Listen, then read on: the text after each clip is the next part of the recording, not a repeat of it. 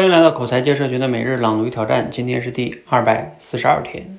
过去很多年啊，有一个问题一直困扰着我。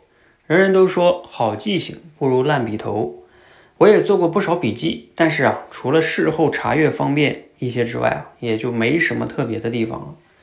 直到有一天呢，在思考如何能够在短时间内快速理解一次演讲或者一篇文章的底层逻辑时，我突然间发现，过去啊，我做笔记的方法效率很低的一个原因呢，是有一个误区。我以为做笔记啊，就是要记下重点的句子和观点，以便提醒自己，强化记忆。然而呢，这根本不是做笔记的核心。做笔记的目的，不是记录下别人的思想、别人的想法和观点，而是要借鉴别人的思想和做法，改进我们自己的知识体系，寻找解决问题更有效的策略。换言之呢，做笔记的目的不是记录别人的知识，而是寻找更有效的解决问题的策略，完善你思考解决问题的知识体系。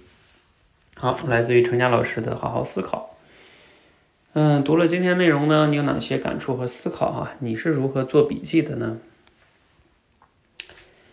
嗯，我觉得这个做笔记啊，程佳老师说的应该算是。最难的、最高的境界了啊！啊因为它是这种变成学以致用了。那学以致用呢，好像就不完全叫做笔记了吧？呃，我觉得做笔记应该包含，按照我的理解，包含三个层次。第一个层次呢，嗯，当然只是摘录，比如说别人的观点，那个甚至都不算是第一个层次，那只能叫摘录，不应该叫你的笔记，那只能叫你的摘录，是吧？呃，第一个层次应该是指。转述，比如说你读了一本书或者一段内容，然后你有一些，你你你觉得这些观点非常好，然后你用你的语言把作者的意思给转述的记录下来，一定是你用你的语言转述记录下来，因为这样的话就经过你的大脑了。如果你只是原文的摘抄，它很多的时候没有经过你大脑的处理，你以后再用的时候你想不起来。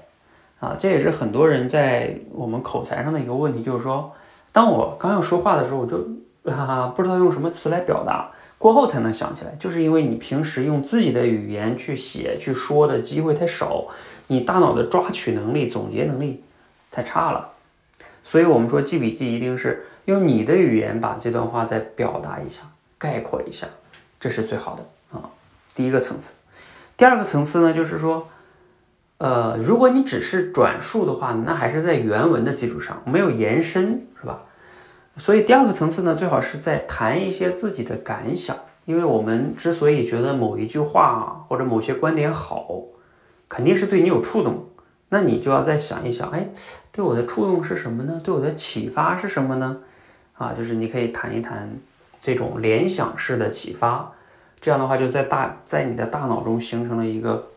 以那个点为基础的扩散啊，关联度，嗯，这是第二个层次。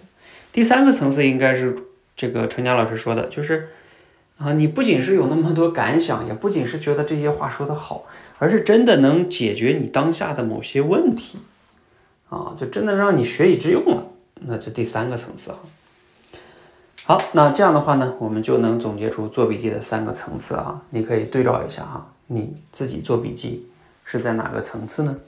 啊，你可以留言分享一下，或者你自己做笔记有哪些经验呢？